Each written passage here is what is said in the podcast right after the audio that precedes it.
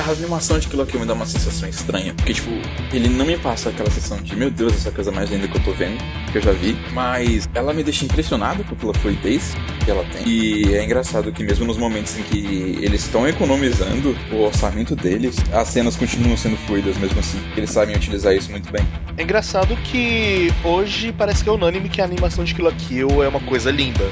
Mas na época, principalmente no início, nos primeiros episódios, eu vivia vendo pessoas reclamando de como é que a animação era feita. Eu vivia vendo gente reclamando do traço e tal. E eu falava, ué, cara, é, é bom, é, não, não é aquela coisa mais bonita do mundo ou super realista, mas é bonito, é criativo. Acho importante só falar que é uma das coisas mais bonitas que você vai ver de animação em muito tempo.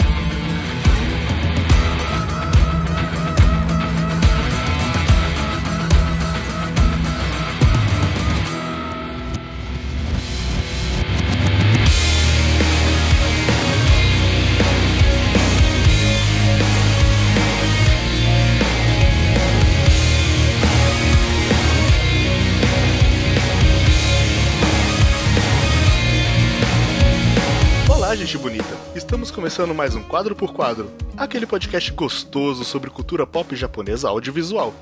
Eu estou aqui com Pedro Guilherme, aquele que nunca perde seu caminho. Há quem diga que se eu perder os olhos eu vou ter um senso de direção melhor. Zé Veríssimo, aquele que nunca perde sua mente. E que por enquanto ainda não perdi a roupa também. E a minha queridinha Gabriel Guerreiro. Nossa senhora, já estou parcialmente pelado para esse podcast. Eu sou o Kay, e todos nós temos que ser como um antes que meu corpo seque.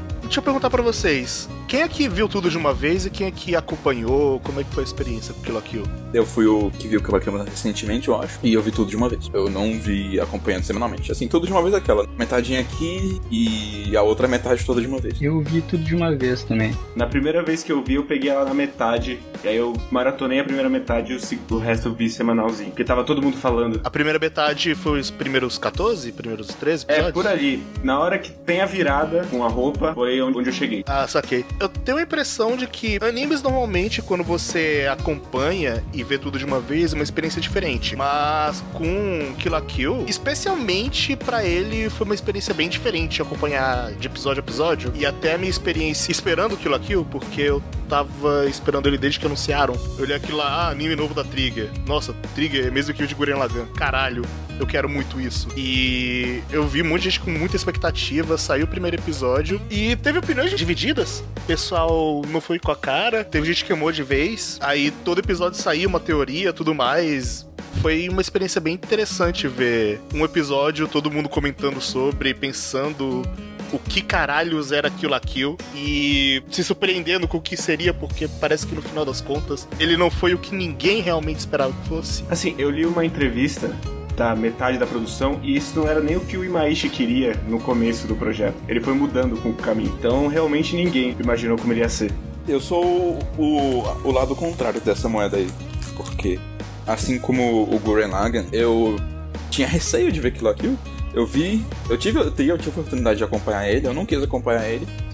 Apesar que na época eu acho que eu tinha visto o primeiro episódio, eu não tenho certeza. Mas eu não quis acompanhar ele porque eu tava com medo que fosse over the top demais. Que fosse exagerado demais e que tivesse pouca substância. Eis que eu Bom, você acertou que é overdose demais. eu acertei isso, mas eu errei todo o resto. Porque é muito mais divertido do que eu pensei que seria. O Over the Top não me incomoda. E tem mais substância do que eu achei que traria também. É, eu assisti o primeiro episódio também quando saiu, mas daí por coisas da vida acabei parando momentaneamente. Fui assistir um tempo depois quando já tinha tudo. Vi tudo de uma vez. Mas eh, na verdade ele me atraiu desde o começo, desde que saiu o posterzinho com a sinopse nos charts da temporada e tal. Vi que era do Trigger também, eh, achei interessante o pessoal da Guy, E a arte dele me parecia bem legal, assim, além de ser uma sinopse. Não me lembro exatamente qual era a sinopse, mas era, parecia um bagulho bem louco. Eu gosto de animes meio malucos.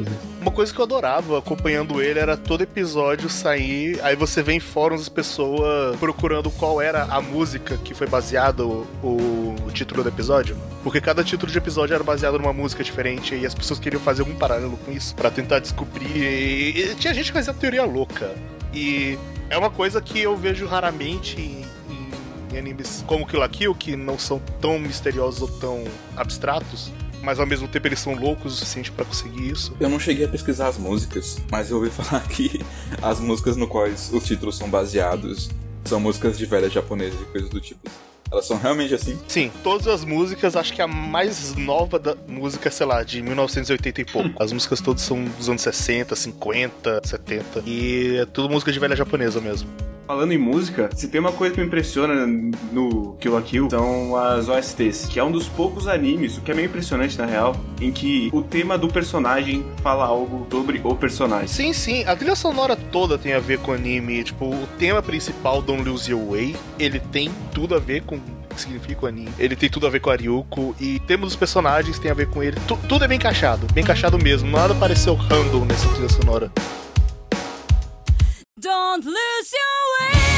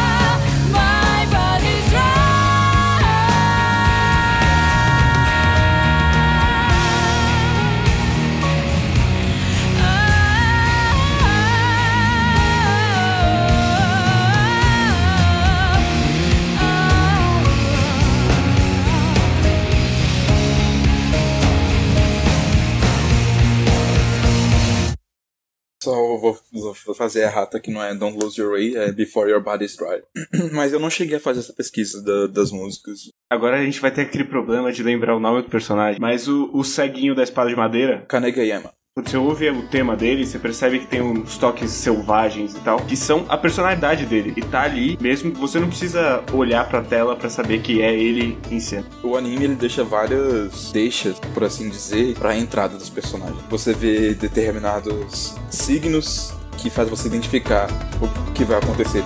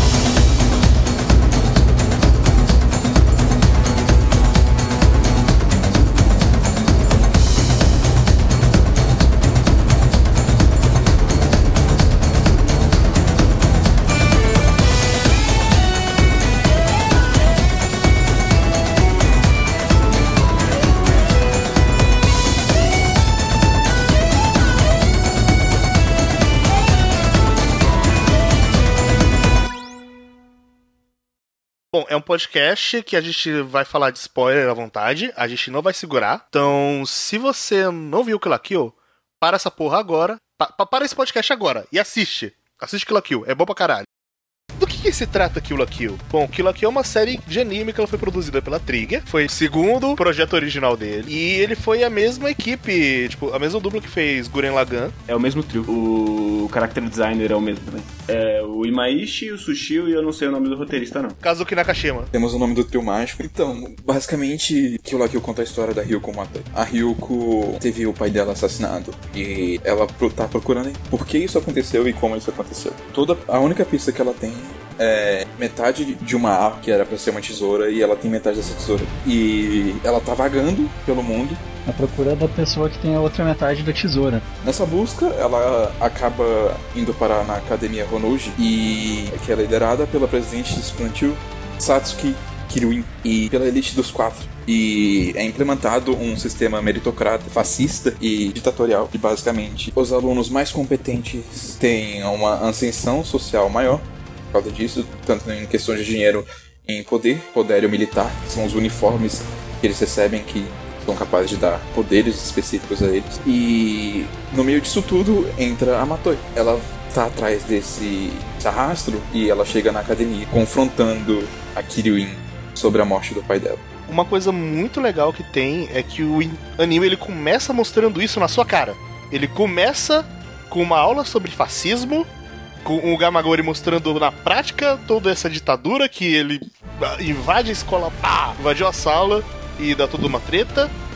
E logo depois aparece a Ryuko indo pra lá, ela, ela encarando. O, o começo ele já taca na sua cara quase tudo E, precisa. e é muito legal também que a escola tá lá no topo e a Ryuko tá aqui embaixo. E aí dá toda aquela sessão da escalada que ela tem que fazer até cumprir o objetivo dela. É, ele, esse anime ele gosta de fazer uns planos de em cima e embaixo e ele faz isso muito bem. Justamente, ele, ele pega uma figura e ele aumenta ela e diminui a outra pra intimidar, basicamente. Tanto que eu nunca sei exatamente qual é o tamanho do Gamagori. o tamanho do Gamagori é- Ele tem é uns uma 3 coisa muito metros. É isso. Varia? Ele é tipo o Dócrates em Cavaleiros do Zodíaco. né? Às vezes ele é só um cara grande, às vezes ele pega um ser humano na mão. assim. É engraçado. Mas é engraçado que apesar do tamanho do Gamagori, ele não, pra mim, ele nunca chegou perto do quão intimidante o Satsuki é. E uma coisa que eu adoro é a relação entre o Gamagori e a Mako, porque o Gamagori, ele é essa coisa gigante, a Mako é uma coisa pequena em relação a ter personagens normais. E, e quando os dois estão juntos, é muito legal o contraste. Sim, e foi construindo bem devagarzinho. Eles se encontram uma vez, encontram outra. Aí ele começa a interagir mais com ela. Aí no final ele tá se importando com ela. Foi construído muito natural esse romance entre os dois. O respeito que ele passa, passa a ter por ela é construído de uma maneira muito natural. Mesmo que ela seja o contrário de tudo aquilo que, que ele preza, de certa forma. É até engraçado, né? Que ela é chamada de underachiever pela... Não, não. Uma underachiever seria justamente o contrário do, do Gamagori. Pessoa que preza tanto pela justiça e pelo zelo das normas sociais. É engraçado que acho que a Mako não entendeu direito o que aconteceu até o final do anime. Ela não entendeu, não. Ah, não, certeza. Ela não entendeu porra nenhuma.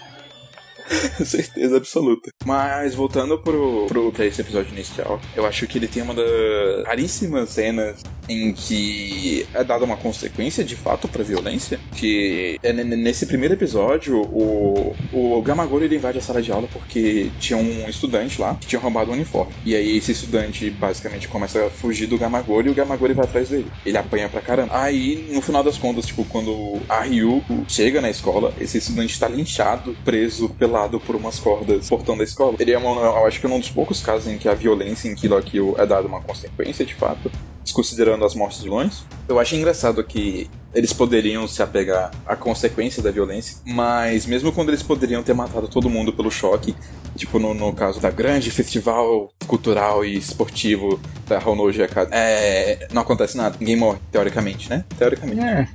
De repente tem sabe, alguém né? morto ali no meio daqueles destroços todos.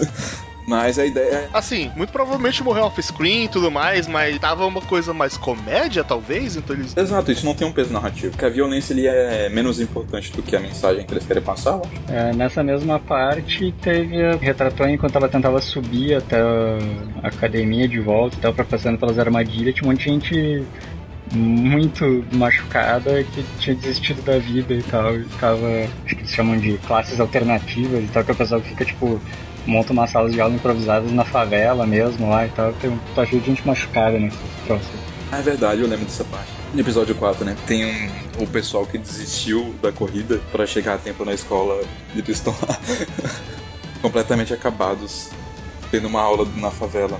Aliás, é, nesses primeiros episódios eu senti que eles se divertiam muito fazendo os episódios. Tanto que, se você ver, sempre tem um easter eggzinho visual ali. É, tem uma cena da Mako dando o dedo, acho que no segundo episódio. Sério? Sério. Eu passei batido por isso. Não, não, a maioria você passa batido. Você viu o John Travolta e o Samuel Não, eu Jackson? descobri depois só. Eles estão lá. E a Mia também, a Mia também tá lá. Sim, é tipo, é- é- eles fazem várias referenciazinhas dessas ao longo do. até o sexto episódio. Sempre tem alguma coisinha. Sempre tem alguma coisinha que eles fizeram brincando ali. Eu, eu, eu sentia que eles se divertiram muito no início. Tava fazendo aquilo rindo. Queria saber do, do Guerreiro. Do Guerreiro assistiu o Making Off, não assistiu? Assisti, assisti. Eles falam um pouco sobre esse processo de criação no começo, tipo, como foi pra eles fazer, o que, que foi alterado no, no decorrer de Kill. E você já tinha mencionado antes, né, que a história mudou um pouco com o passar do tempo. Assim, não, isso, isso eu vi numa entrevista, que eles foram escrevendo a história, eles tinham um final, aí quando eles chegaram na metade, quando rola aquela engolida, quando o Senketsu engole a Ryuko, eles pegaram, pensaram melhor e falaram, não, esse final não tá bom, e aí eles viraram quase 180 do final que ia ser. Provavelmente eles iam matar Ryuko e desistiram. Mas fora isso, no making off não fala nada, não. Curioso que, pra mim, realmente parece meio claro, assim, que não correu tudo do começo ao fim como planejado, assim, mas o final eu até conseguiria ver que eles tinham planejado mais ou menos daquele jeito, mas tem muita coisa no meio meio dele que me parece que eles não, não sabiam exatamente como ir daquele começo introdutório até o final, de fato. Parece ter experimentado algumas coisas diferentes ali, até endireitar lá pelo episódio, sei lá, 14, 16 por aí. Que é onde começa o arco final, digamos assim, se descobre a, a vilã de fato da trama e ele parece que ali ele se endireita e vai direto ao ponto que ele quer chegar, no caso. Mas antes disso ele parece ter experimentado algumas coisas diferentes, assim, sem saber exatamente para onde ele ia. Tipo, parecia que ia ser um esquema de Aryuko enfrentando os capitães dos clubes e coisa assim. Depois tem uma parte que ele até reforça isso, se não me engano, que é a Satsuki manda que ela enfrente todos os capitães de clubes e tal. Tem alguns episódios meio aleatórios, tipo esse do, do atraso com a escalada, tem aquele que a, a Mako acaba virando a presidente de um clube, coisas bem diferentes. Não, esse, esse eu acho que é bem importante, o da Mako, porque ele, ele basicamente acelera tudo, porque ele descarta todos os outros clubes em um episódio só. Então é tipo, corre essa porra que a gente Sim. tem que mudar. Basicamente eles tinham uma ideia geral daquilo e de repente falaram: É, a nossa ideia geral não, não- talvez não esteja tão certa. Eles foram indo, foram indo e de alguma forma deu certo no final. É, o que me surpreende é que, tipo, eu meio que concordo e ao mesmo tempo na minha cabeça tem um, um, um pontinho de discordância, porque é, no final das contas eles conseguiram até justificar isso, sabe? Até esse, essa pequena barriga do começo desses arcos de derrotar os líderes de clubes etc. Até isso é justificado pelo fato de que a Sasuke queria treinar a Sim, eu não vejo como uma, como uma barriga, mas é que na série me parece que eles estavam tentando implementar um formato de série e eles mudaram no meio, sabe? Mas sim, eles É, fica um pouco deslocado, né? É, traçando um paralelo com Guren Lagann, Guren Lagann é bem mais direto e reto e, e o Kill la Kill é bem mais tortuoso. Mas ao mesmo tempo eu também acho que eles brincam com sua expectativa. Ah não, eles brincam demais com a expectativa. É, você tá pensando que tem uma estrutura, depois eles falam, haha, não, foda-se. Aí muda. Aí de repente, não, não, não, não, tudo que você pensou tá errado.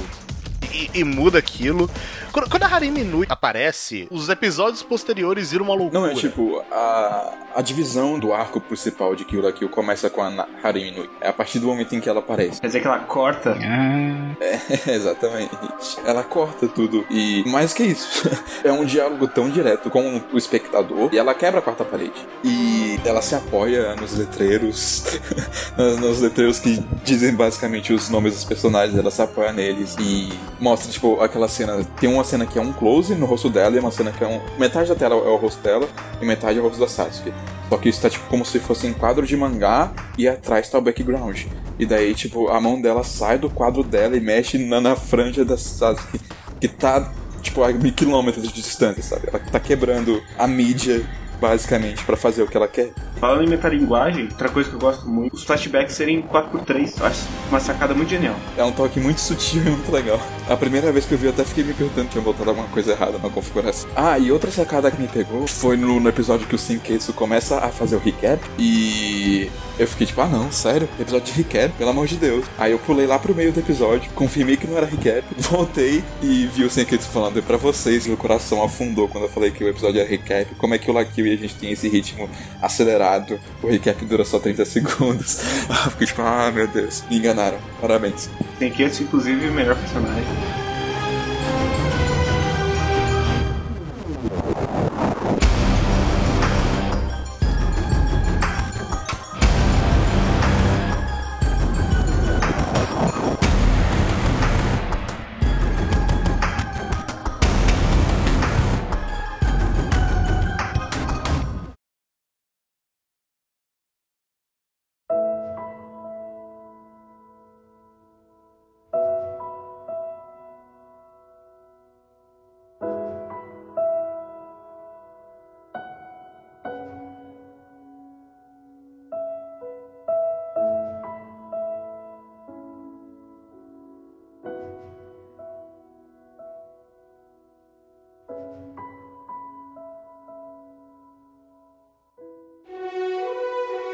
Pra mim, aquilo aqui é mais do que até um Battle Shonen da vida ou qualquer outra coisa.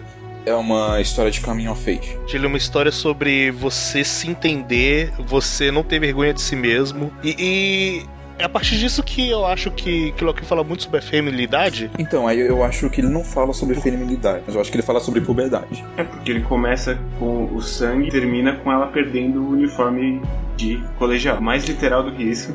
E mais que isso, se você for olhar na direção do próprio primeiro episódio. Todo o momento começo do, do episódio até a, a Ryuko apanhando e indo parar no porão do pai dela onde ela vai encontrar os Senketsu, em nenhum momento até ali ela foi sexualizada. O, o que inclusive me faz pensar a- até um pouco mais sobre isso é que o, o irmãozinho da Mako, que é, é pervertido do caralho, um tarado, ele não tem reação nenhuma quando ele vê a Ryuko pela primeira vez. Ele não reage da maneira como ele reage todas as outras vezes que ele vê a Ryuko. Ele reage normalmente. É, tenta saltar ela. Pois é, exatamente. Tipo, ele, ele não fica babando em cima dela que nem ele baba sempre. Ele reage normalmente dessa vez. E só depois que a Ryuko coloca o uniforme, basicamente tem o momento do sangue, né? Da menstruação. E ela tá envergonhada com o que tá acontecendo com ela, com o que tá acontecendo com o corpo dela. E é a partir do momento que isso se expõe, é que as- os outros personagens começam a sentir desejo pela Ryuko e sexualizar ela. E na segunda metade da série ela li- literalmente se sente um alienígena. É bem literal mesmo. É, eu falo mais que sobre feminilidade do que puberdade em si, porque a sociedade tem um lance muito forte com o corpo da mulher. E uma coisa que no quinto episódio, eu acho, Tô no terceiro, eu anotei aqui. na luta entre a Satsuki e a Ryuko, a Satsuki fala: Cara, você é fraca porque você não aceita seu próprio corpo. Enquanto você não se aceitar, enquanto você não lascar um foda-se as pessoas ao seu redor, você não vai ser forte o suficiente. E é uma das coisas que a música também fala, a Before My Dog Die. E ela entende isso. No momento que ela entende isso, no momento que ela perde a vergonha, ela consegue lutar de igual para igual com a Satsuki. Não, ah, ok, mas eu ainda não vejo isso como necessariamente um algo relacionado à feminilidade dela. Eu também não chego a ver dessa forma, eu vejo mais como é ela passando pela fase da puberdade e notando que esse tipo de coisa acontece. Tipo, não deixa de ser fato que o anime ele retrata esse lado, né? Ele retrata o- a maneira como os homens encaram os desejos e objetificam as mulheres e etc. Só que, ao mesmo tempo, ele não dá uma ênfase tão grande pra isso. Ah, eu diria que até dá, porque o Kamui da Satsuki, ele é a pureza, literalmente, de Junketsu. E ela tem que vestir ele quando ela for casar, então ela tem que casar pura. E esse é o plano da- dos pais dela, que são as gerações passadas que querem que as pessoas casem puras, principalmente as mulheres. Então eu diria que até tem sim mais do que só um pouquinho de foco na feminino. Eu acho que é, além dessa parte, ele tem uma parte mais problemática também, que ele, ele lida algumas vezes com questão de abuso e estupro também, né? No começo, em forma de humor, com o Senketsu e tal. Que é. E essa cena me incomodou muito a primeira vez que eu vi ela. Perdão interromper, mas é só porque, tipo, eu tinha esquecido de fazer a outra parte do ponto, que era o Senketsu, ele é uma metáfora pra puberdade. Sim, ele chega, quer você queira ou não. É porque a partir do momento que ele veste a Sasuke, a não, a Ryuko, porque ela não quer. Ele simplesmente vai e segue o, o próprio instinto dele. O momento chegou e ele, ele veste a Ryuko. E a partir daquele momento em que tudo na vida dela passa a se transformar, o relacionamento mais aprofundado e desenvolvido em, em todo o anime é o, o relacionamento da Ryuko com o Senketsu. E é basicamente a Ryuko passando a se aceitar através da puberdade.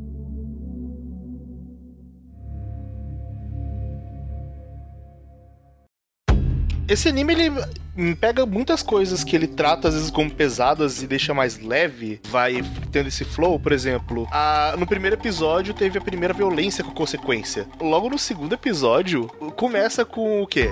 Com ela acordando, aí tá lá a família jantando, aí a Mako fala casualmente: Meu pai é médico. Mas ele mata mais pessoas do que salva. Como uma cena de comédia, tá ligado? Aí depois ela, véi, isso é meio ruim, né? Ele, ah, relaxa, pessoas mortas não podem te processar. Num episódio a morte ela teve uma consequência muito tensa, na outra, no outro episódio a morte ela foi uma piada. E eu acho que isso é usado bastante também em questão de abuso e tudo mais, porque como o Zé tinha falado antes, o abuso ele é bem escranchado e bem piada nos primeiros episódios, com piada de homem pervertido. E acho que a partir do momento que a Haga aparece, começa a levar isso muito a sério. O único momento que, que realmente me incomoda, que eu fico pensando, puta que pariu, o que que tinham na cabeça quando fizeram essa merda, é quando a Ryuko acorda na casa da Mako e o pai dela tá ofegante em cima dela, basicamente subindo e descendo como se ele estivesse fazendo coisas. Nossa, sério, que cena perturbadora. É, é, aquilo é bem perturbador. A- a- aquilo foi uma das vezes que eles quiseram colocar a Tara humana como pura comédia. Isso incomoda, porque não, não, não quer dizer muita coisa, só quer dizer, é, os caras são tarados. Eu acho que ele lida mais com essas questões no começo e tal. E eu não sei, talvez eles façam isso intencionalmente pra te dar uma certa dessensibilização, assim, porque é bizarro, porque isso vai continuar depois, vai cortar um pouco a parte de abusos e tal, mas vai continuar mostrando muito e cada vez mais gente seminua e tal. Só que depois ele te mostrar tanto nesse contexto, assim, ele meio que talvez ele te dessensibilize e te deixe aquilo é, como uma coisa mais, mais natural, tipo, é assim mesmo e não necessariamente tem que sexualizar tudo, porque a gente já é, sexualizou muito antes, então agora sem só pessoas seminuas lutando, tu pode prestar atenção só na luta. É um anime extremamente frenético, né? Então tá sempre acontecendo é, muita coisa em cima de muita coisa, em cima de muita coisa, em cima de muita coisa. E ao contrário de um fanservice de et mais comum, assim, onde tu tem um, é, um destaque para essa cena para te chamar a atenção, nesse caso ele te mostra muito disso no começo e depois de um tempo ele meio que faz tu abstrair isso. Sim, porque você passa a se incomodar cada vez menos com esse tipo de coisa conforme o, o anime passa. Só que eu acho que em nenhum outro momento ele chegou a esse extremo de uma maneira não. não sei como posso falar. Ele não retratou isso de maneira tão leviana quanto nesse começo. Quando ele retratou isso de novo lá pra frente, ele retratou de maneira séria. Mas talvez ele devia se mostrar de maneira leviana pra gente ficar de fato incomodado e tudo mais, mas de repente, quando chegar a parte mais séria, a gente tá meio que já. Ah, beleza, é, é gente pelada, tô, tô acostumado. E pegar melhor a mensagem. Exatamente. Sim, é possível, mas eu, eu só acho que essa cena do pai da Mako não era necessária. Todo o resto eu entendo porque tá lá e eu concordo com o que esteja lá. É, o Ichi em Kill la Kill é proposital. E Kill la Kill não seria Kill la Kill sem o Ichi. Ele não funcionaria da mesma forma se não tivesse essas cenas. A única cena que eu realmente acho que não precisava estar lá era do pai da Mako. Porque tudo que aquela cena passa já tinha sido passado pra gente antes, de outras formas. É, e, e o tenso que, que dá aquela dissonância é que você tem aquela cena com o pai da Mako, você fica meio perturbado com isso, mas logo depois é, é aceito como se ele fosse uma pessoa maravilhosa. Nada acontece feijoada, tipo.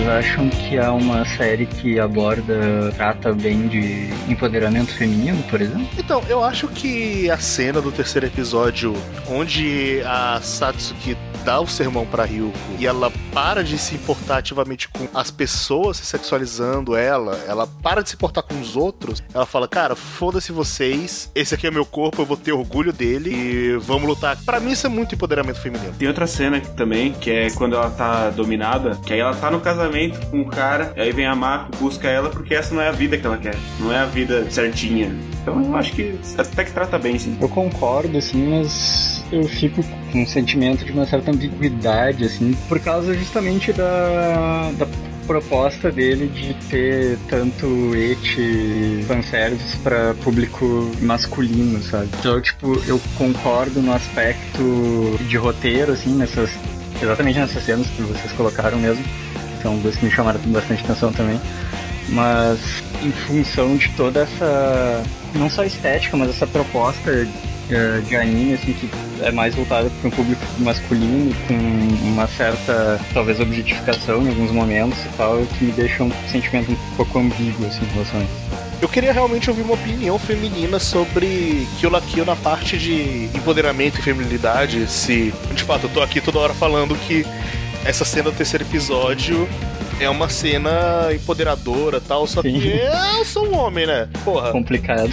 Então, Então, mandem e-mails e comentários. é, comentem no quadro quadro arroba contato. Eu errei. Errou. Peraí. É quadro x contato quadro x quadro arroba gmail.com. Ou deixem um comentário no site. A gente, no fim das contas, não sabe quanto pra uma visão feminina isso realmente quer dizer alguma coisa. Tipo, talvez pra guria que não signifique porra nenhuma, saca?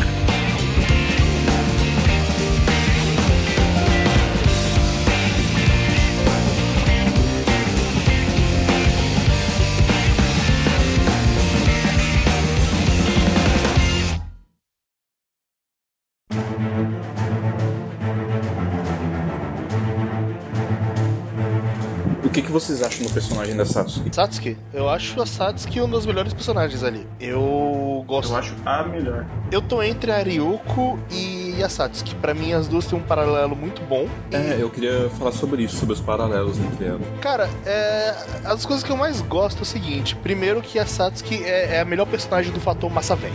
O salto dela batendo no chão, as poses dela de fodona.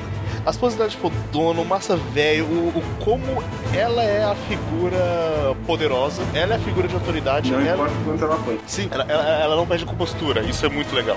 E a primeira vez que as duas se encontram naquele. dá, dá, dá aquela coisa de cima pra baixo, a, a Satsuki em cima e a Ryuko embaixo apontando a tesoura. É, sempre tem um contraste entre as duas, né? Tipo, É. a Satsuki no, no plano superior e a Ryuko no plano, no plano inferior. Logo depois eles invertem. Sempre, antes dela aparecer, tem a cena do salto batendo no chão, ela aparece e ela tá sempre em cima. Aí quando a Ryuko veste o, o Junketsu, ela pega, levanta a Satsuki e fala que a Satsuki não tá pisando em nada, aí foca no pé dela e tem um espaço. Ah, é E eu achei uma sacada muito boa. É uma sacada muito boa.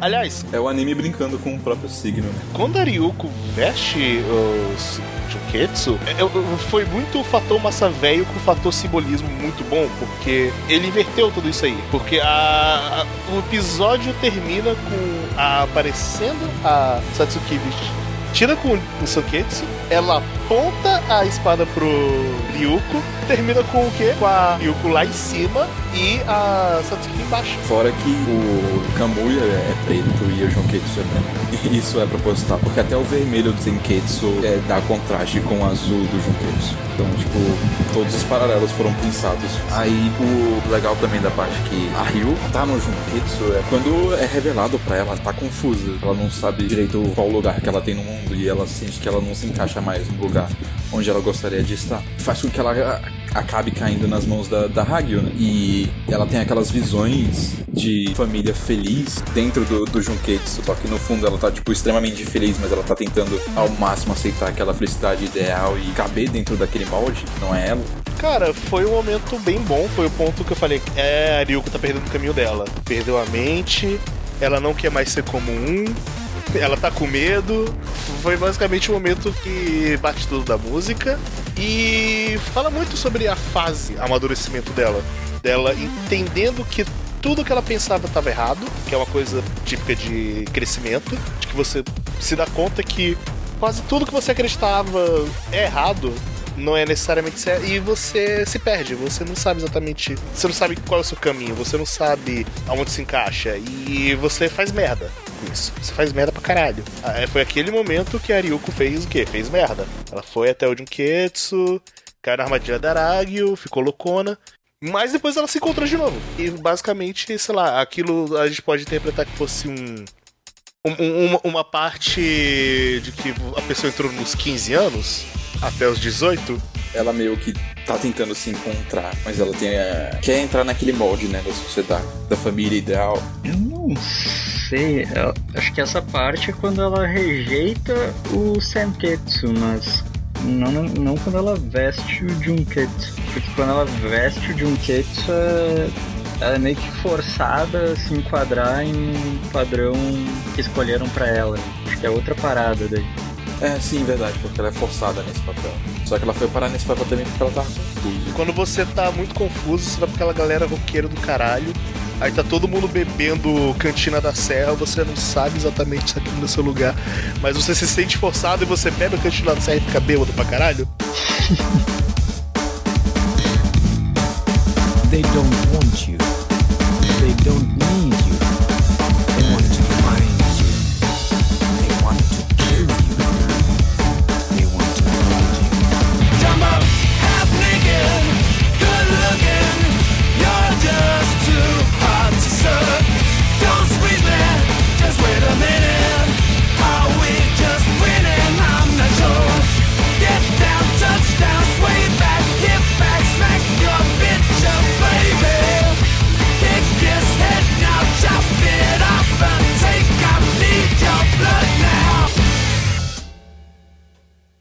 Então, Pedro, Diga. eu fiquei sabendo que você fez uns paralelos aí com o Evangelion, cara. Pra mim nada a ver, mas me, me dá seus argumentos, cara. Vamos lá, então. É, desculpa, é spoiler do final, é spoiler do The End. Então, quem não viu The End of... Velho, Evangelion já é coisa pública, é tipo Star Wars vamos dos deixar o- animes. Vamos Todo deixar mundo conhece se você não viu o The End of Evangelion, ou mesmo se você não viu o Evangelion todo, É, então, se você não viu Evangelion, se você não manja do final de, do final de Evangelho, The End of Evangelion, por favor, pule para 44, minutos e 40. segundos.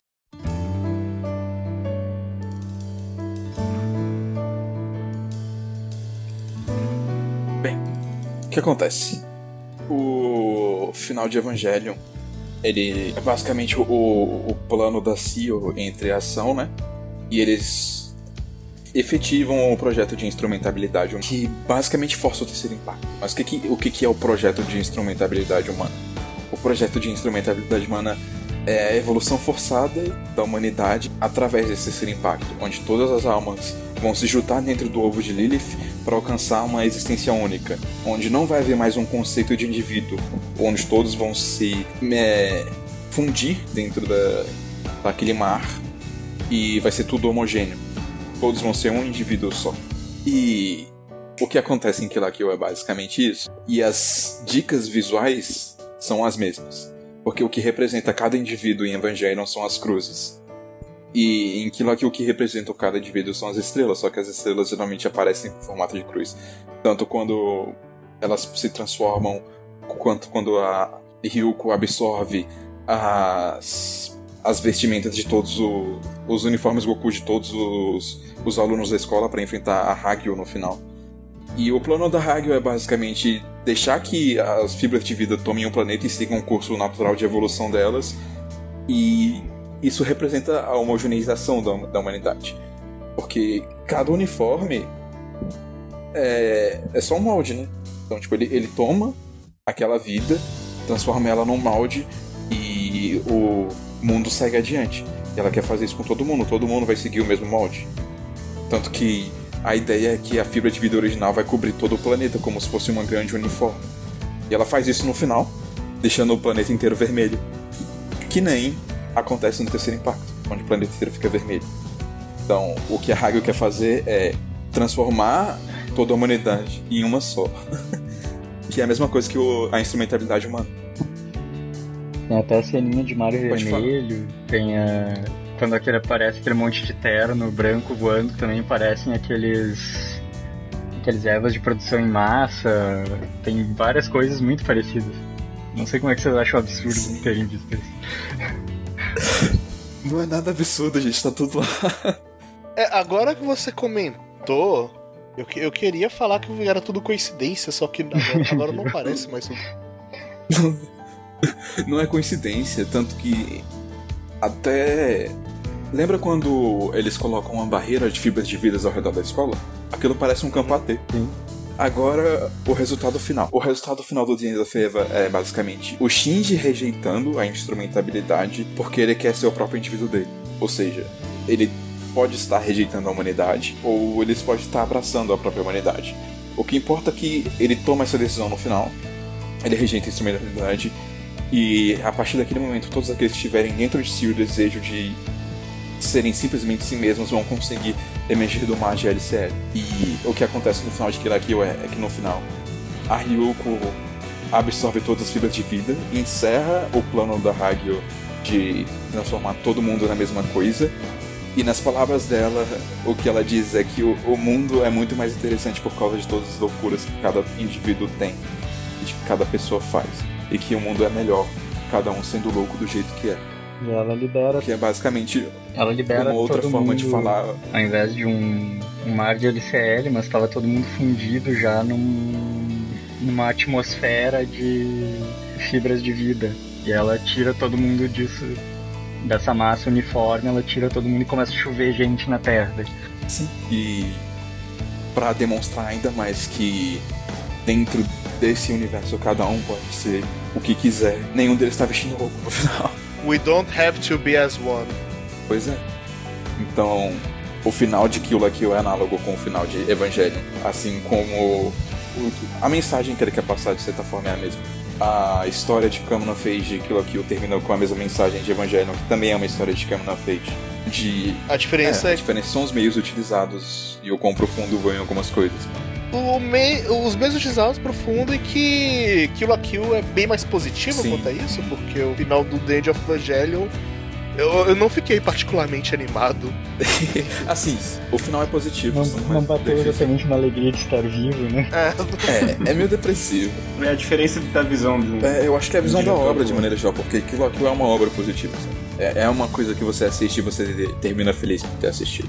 Mas eu, eu só queria falar basicamente de- desse, desse paralelo, né, dessa mensagem que ele fala. Se você for pra pensar no fundo, é uma mensagem clichê pra juventude de abrace seus sonhos, seja você mesmo, siga seu ideal. Só que ele segue essa mensagem de uma maneira muito mais sutil e interessante do que o que a gente normalmente vê abordado.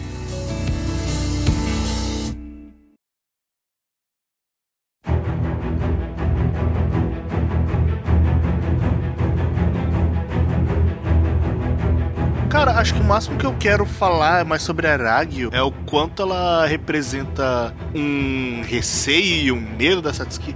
E isso é muito bem mostrado na cena que ela praticamente abusa dela. Pera, desculpa, fiquei confuso, não entendi o que você quis dizer. A, a Aragio, o, o que ela representa para as personagens, para Ryuko e principalmente para Satsuki. Lembra a cena dela conversando com a Satsuki no banho? A- Aquilo sendo praticamente um abuso e Era um abuso, na verdade. Ah, assim, a- aquilo sendo um. O que, que aquilo quer dizer sobre. O que, que vocês acham que aquilo quer dizer pra, pra personagem, pra Satsuki? O que, que a Ragyu quer dizer pra ela naquele momento? Naquele momento, não é só naquele momento. A Hagyu é tudo que a Satsuki rejeita. Desde que ela tinha 5 anos de idade. Tipo, tá certo que o ideal foi meio que passado pra ela, mas. Desde o momento em que a Hagyu abandonou a própria família, a, a Satsuki passa a rejeitar ela completamente. Tipo, a Hagyu basicamente é uma vilã que representa toda a sociedade. Essa sociedade opressora que existe em Kill la Kill da- das músicas. Elas. A letra diz alguma coisa sobre o anime, sobre o personagem em si, porque eu tava ouvindo bastante Before Your Body Is Dry. Mas a Blumenkraus, não vou me arriscar a falar alemão, porque eu não sei. A da Como- né? a Hagyu, eu não cheguei a pesquisar a letra dela pra ver o que ela tá falando, mas eu fiquei curioso.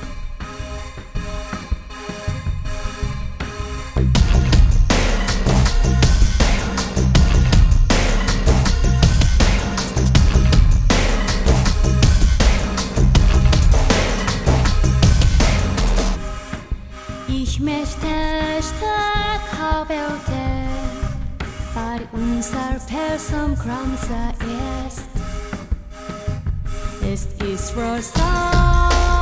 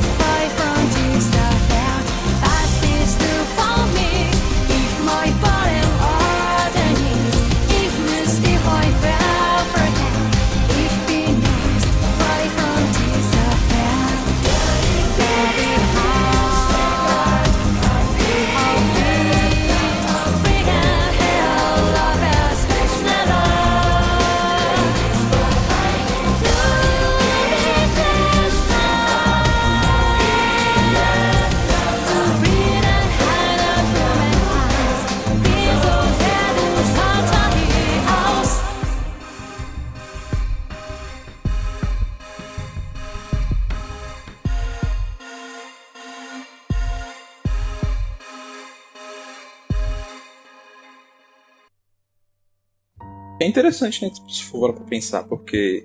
Tipo, uma coisa que eu acho que é bem sutil e que eu precisava rever aquilo aqui pra entender melhor é a relação da Sasuke com a, com a Ryuko. Mas eu, eu sempre tive a impressão de que a Sasuke estava se divertindo com a Ryuko, com as situações causadas pela Ryuko, que de certa forma é- ela sempre queria um pretexto pra estar mais próxima da Ryuko, mesmo que Eu, agindo como inimiga dela. eu acho que eu não diria se divertindo, mas ela cada vez mais vai se envolvendo. Tipo, eu não sei se você notou isso, mas no primeiro episódio, quando ela fala o nome do Ishin, a, a Satsuki ela para e dá um, um sorriso. Então, assim, é, eu, eu não diria se divertindo, mas ela começou a apreciar cada vez mais. Não, mas eu, eu acho se divertindo até. Eu não lembro exatamente o que ela fala, mas ela fala alguma coisa no primeiro ou no segundo episódio que, que dá a entender que ela, ela fica feliz porque finalmente tá acontecendo alguma coisa. Pra mim, ela passa uma ideia de que ela, para, ela passa a maior parte do anime. Acho que ela, ela mal tem o conceito de diversão, sabe? Ela. A Satsuki. Ela vê a, a Ryuko com a. E a partir do momento que ela aparece com o Senketsu, ela passa a ter como objetivo providenciar a evolução da, da Ryuko para que ela possa ser útil pro plano dela, que é a única coisa que ela se importa. Aliás, vocês viram o OVA? Ou só eu assisti mesmo? Não. Não, vocês falaram que o OVA não era importante. Eu falei, ah, tá, foda-se. Então, o, o OVA fala justamente sobre isso. Então, assim, de certa forma ele é importante, principalmente o personagem. Ele é importante para duas personagens, no caso. Que é pra Satsuki e pra Homaru. A Homaru, não sei se vocês lembram, é aquela. aquela guarda-costas da, da, da Assistente de óculos. É, assistente de óculos da Hagyu. O, o OVA basicamente mostra a graduação né, da Honoji Academy. E o, o que é notado logo no começo do episódio é que, como o objetivo da Satsuki já foi concluindo, ela já não, ela não tem mais aquela aura e disposição que ela tinha antes, sabe? Tanto que tipo, o episódio começa abrindo com o Sanegayama pedindo uma revanche pra Satsuki e eles vão lutar. E o Sanegayama não consegue bater na Satsuki, mas tipo, não é necessariamente porque ela é rápida ou porque ela desapareceu, é porque a- da, maneira que a Satsuki tava naquele momento, ele, não, não conseguiria bater nela? Porque ela não tinha a mesma aura que ela tinha antes. E nesse, nesse episódio, basicamente, a Sasuke tá meio perdida em relação àquilo que ela vai fazer. E parece que ela tá procurando uma saída fácil. Que no final das contas a gente acaba descobrindo que a saída fácil dela seria deixar a Homaru matar ela. Não deixar a Homaru matar ela, mas deixar a Homaru capturar ela e, e ela se matar pra impedir o plano da Homaru. Porque a Homaru re- recolheu algumas fibras de vida e ela fez uma coisa maluca lá que me incomodou e que pra mim não faz sentido nenhum. Que é pegar os pensamentos dos alunos sem estrelas, do quão intimidadores os Elite 4 e a Sasuke são e criar clones deles pra eles terem que enfrentar. No episódio eles enfrentam os clones e derrotam eles, e no final das contas a, a Satsuki não comete suicídio porque a Homaru também tinha perdido a Mako. E daí, se a Satsuki cometer suicídio, ela só ia usar a Mako pra abastecer a energia da, do que ela tinha de fi- fibras de vidas com um robô gigante, né? que era a escola, basicamente. No final das contas, a, a Satsuki e a Homaru conversam e se aceitam. E aí a, a Homaru passa a ser assistente da Satsuki. Me pareceu mais interessante do que vocês tinham falado quando fui perguntar se era bom esse OVA. Então, ele tem umas coisas interessantes, só que a, a parte de ação dele não, não é interessante. As coisas que ele discute da personagem da Sasuke com a Homaru são legais. O resto não, mas vale a pena ver sim. E eu acho que é, é- é legal que ele pega nesse ponto da Sasuke. A partir do momento em que a missão dela acaba, ela fica completamente perdida. Tipo, a, a vida dela perdeu todo o sentido ali. E ela, ela basicamente teve que encontrar de novo. O engraçado do episódio também é que, apesar da Ryuko estar lá, ela não encontra isso na, na Ryuko, sabe? Ela encontra isso por si só. E aí, quando o episódio acaba, a Ryuko vai embora com a Mako e a Sasuke fica pra trás. E daí a Homaru pergunta pra ela, mas você não preferia ter ido com ela? E a Sasuke fala, não, a gente pode se ver quando a gente quiser.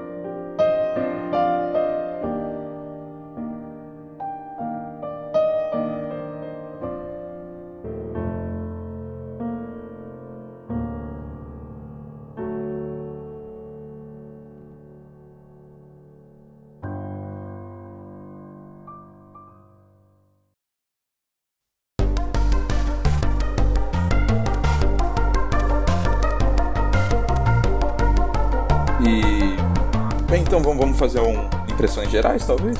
É, com- começando por mim, eu acho que foi um dos melhores animes que eu vi, acho que tá numa lista de animes favoritos. Dependendo do dia da semana que você me pergunta, eu prefiro Kill la Kill a Guren Lagann. Mas depende do dia da As semana. terças, quintas e sábados eu prefiro Gurren Lagann.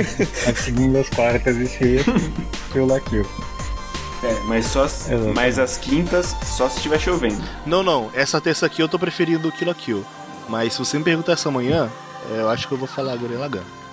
Mas e aí, quais são as opiniões, guerreiro? É um dos meus animes favoritos também, tá no meu top 5, mas não é melhor que Gurren Lagann. E quando uma série grita o tempo todo, o que importa é o que ela fala sussurrando.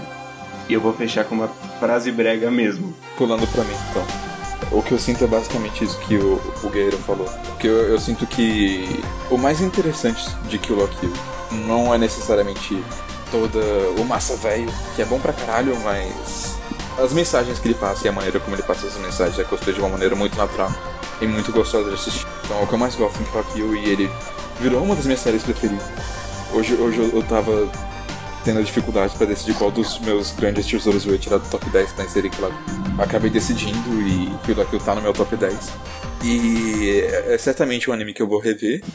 E eu vou assistir ainda Gurren Lagann pra ver se o Imaishi vai conseguir superar minhas expectativas mais uma vez. E você, Zé? Bom, eh, eu gosto bastante de Kill la Kill também. Eh, nunca parei pra pensar que parte do- de algum top ele entra pra mim. Provavelmente não 5. Eu acho ele. Ele é um anime bastante curioso pra mim. Porque, eh, particularmente, eu comentei por alto isso com o Guerreiro esses dias nos papos da vida. Eu não tenho muito problema com o ritmo de obras, assim, com o pacing, né? mas geralmente para me incomodar é mais fácil me incomodar o ritmo mais acelerado demais, que acaba atropelando coisas, do que um ritmo mais cadenciado. Eu acho que o La Kill excelente nesse aspecto de ele praticamente não tem respiro, ele é frenético 95% do tempo, assim. E ele consegue fazer isso sem se perder, sabe? Sem atropelar nada, tu consegue entender tudo perfeitamente nos momentos em que ele. os acontecimentos são devidamente explicados. Tu nunca te sente confuso em relação ao que aconteceu aqui, não tô entendendo. Tá de parabéns pela direção por isso. Eu acho bem interessante que é, é uma obra bem criativa em muitos aspectos, assim. Na, a estética dele eu acho excelente, tá? aquelas iluminações com um efeito de lápis de cor, assim, acho muito bonito aquilo. E é uma obra bem diferenciada, assim, eh, que eu gosto bastante por isso. É Uma coisa que não se vê, eh, uma obra que não se vê muitos parecidos por aí, em diversos aspectos, assim, tanto nesse ritmo frenético, sem se perder, quanto na, na criatividade dos, da loucura dos conceitos que ela emprega, tipo, roupas que fizeram a humanidade evoluir. Muito bom. É isso, basicamente. É, é engraçado que o Kill Kill ainda termina com um discurso de tipo, ah, não fazer sentido é isso aí que é, é isso aí que a gente é. Não fazer sentido é a nossa coisa, foda-se você. Né? Que obra.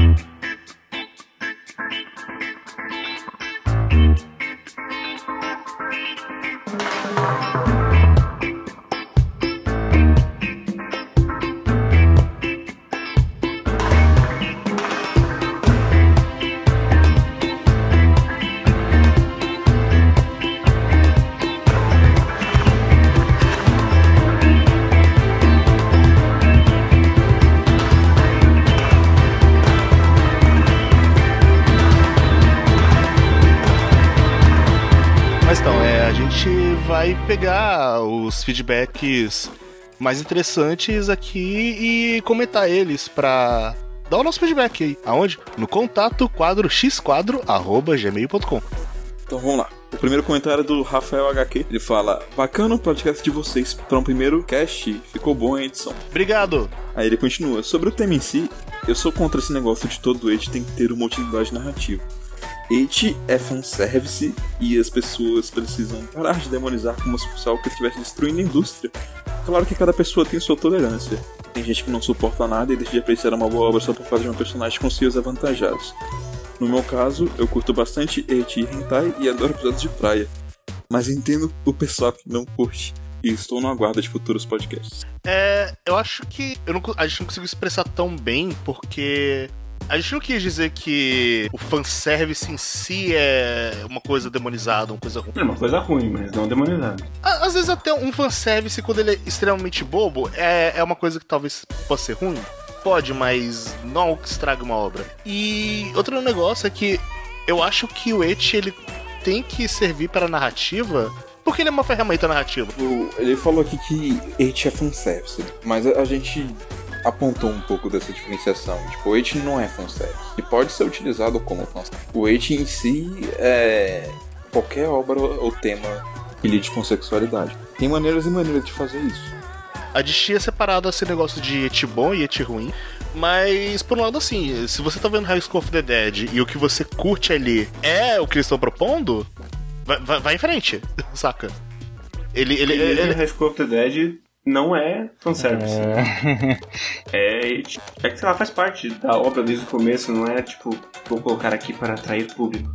Não, é. é a obra. É, é, é isso, a obra é sobre isso. Então, tipo, se a obra é sobre isso, ela se propõe a isso, é, não, não é ruim porque é o que ela se propõe. O problema é quando ela se propõe a outro. Aí eu discordo, Ah, porque eu cara, acho que aí. é uma má utilização dessa ferramenta narrativa. Mas a gente já discutiu isso antes. Tudo bem, eu concordo com ele que as pessoas precisam parar de demonizar um pouco o Age, mas eu também acho que quem consome Age tem que estar consciente que, do fato de que aquilo vai incomodar alguém. Próximo comentário é do Fire Furious Sucks. Como é que lê esse nome, perdão? Eu não sei. Fora Saque. Fire Source. Fire. Sasuke. Fire Tem um S ali. Fire W Saque.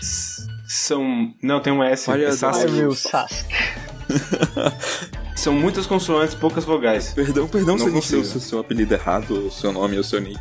Falha, vou te chamar de falha pra, pra facilitar. Não, o nome não é, né? É, Foguinho, foguinho. então vamos lá. O que ele fala é: sim, raros são hits bons, e a maioria dos animes que utilizam esse recurso nem tentam adicioná-lo de maneira conveniente no roteiro ou para fazer sentido. Uma vez que, mesmo um anime fraco, na aparentemente clichê ou apelativo, consegue conquistar um público ativo. Não vejo como um grande problema existir esse tipo de anime. O perigo está na intensidade e quantidade de produções iguais e relevantes que contestam a inteligência do consumidor. Só queria ressaltar que gostei da música de fundo utilizada, mesmo que não faça a diferença, foi interessante de escutar. Muito bom o podcast. Eu também gostei das músicas do fundo utilizado. Eu, eu, eu acho que esse segundo podcast vai ser um deleite ainda maior de escutar, porque essa trilha sonora de Kill la Kill, hein? Meu Deus. Bem, em relação à intensidade e quantidade de produções iguais e relevantes, eu não acho que uma produção, por mais que ela seja ruim, ela seja irrelevante, sabe? O, o, o peso de uma produção, ele é muito grande em relação aos artistas que carregam aquilo, os animadores, o- os roteiristas, os dubladores. Existe, existe uma série de pessoas que estão por trás disso, sabe? E às vezes, mesmo que o anime não seja bom, ele carrega uma experiência pra alguém. Ele, ele carrega alguma coisa que pode acabar vindo a beneficiar a indústria de alguma forma depois. Mas acho que isso aí é mais interno Não, não, do que externo. Por exemplo, todo anime, toda produção que a gente fizer, por mais que não caia no gosto do público, vai servir de experiência, no mínimo. Então, sim, talvez aqueles cara de hate relevante que a pessoa tá fazendo pode ser relevante pra ele ter experiência e fazer uma coisa bem forte pra indústria, ou vai influenciar e impactar pessoas ali dentro. Só que acho que quando ele quis dizer de relevante, tá falando do público mesmo. Por exemplo, aquele anime super aleatório que ninguém lembra o nome de alguma temporada aleatória de 2010. É, passou a temporada, ninguém mais viu, não lembra. Ele foi relevante, provavelmente poucas pessoas assistiram ele e pensaram: "Nossa, eu vou fazer uma obra baseada nisso aqui". Ou pegou alguma coisa naquilo. Pessoas externas não usaram aquilo pra levar adiante de nenhuma forma. Então, mas citando os incríveis, quando tudo é super, nada é super. O bom só é bom porque ele destaca do medíocre, né? Exatamente. Independente do hate, sempre vai ter muita produção de pouca relevância, digamos assim, em relação ao público. E se você for, tipo, parar pra verificar? Se você for analisar temporada por temporada e for, tipo, pegar os animes que são realmente relevantes ou aqueles que são bons, você vai ver que, tipo, é uma quantidade gigantesca de animes que a gente diria que são irrelevantes, assim, sabe? Mas eu, eu puxei. É, eu puxei mais pra esse lado interno porque eu acho que a experiência de, de assistir ou de fazer um anime, ela vai valer alguma coisa pra quem estiver consumindo aquilo, sabe? Às vezes eu posso assistir um anime que não é a melhor coisa do mundo, mas eu posso gostar dele, ele pode estar me divertindo de alguma forma. Então, tipo, eu não acho que o excesso de hate, ou excesso de moe, ou excesso de mecha, ou excesso de qualquer coisa seja ruim. Tudo depende do, do público que vai consumir ele e tem coisa pra todos os públicos ali, sabe? Vão ter coisas relevantes, vão ter coisas irrelevantes, vão ter coisas que mereciam mais relevância do que tiveram. É inevitável que ocorram essas ondas, assim, tipo, não. Diminuiu um pouco a onda dos Mo Slice of Life, daí veio mais essa onda agora de. é, teve uma onda mais forte de hate do que tem agora. É só, é só que, tipo, eu acho que não vale muito a pena a gente ficar marginalizando nenhum tipo de gênero ou nenhum tipo de obra. A gente tem que simplesmente procurar as coisas que fazem bem pra gente mesmo, sabe? E aproveitar elas. Isso aí. Mas bem, o no próximo episódio a gente vai falar sobre animes do ano. E Feliz Natal, gente. Feliz Ano Novo. É nóis. E aí, beijos. galera. Tchau. Até mais. Não perca o seu caminho. Não tenha medo. Errei, droga. Foda-se. Esquece.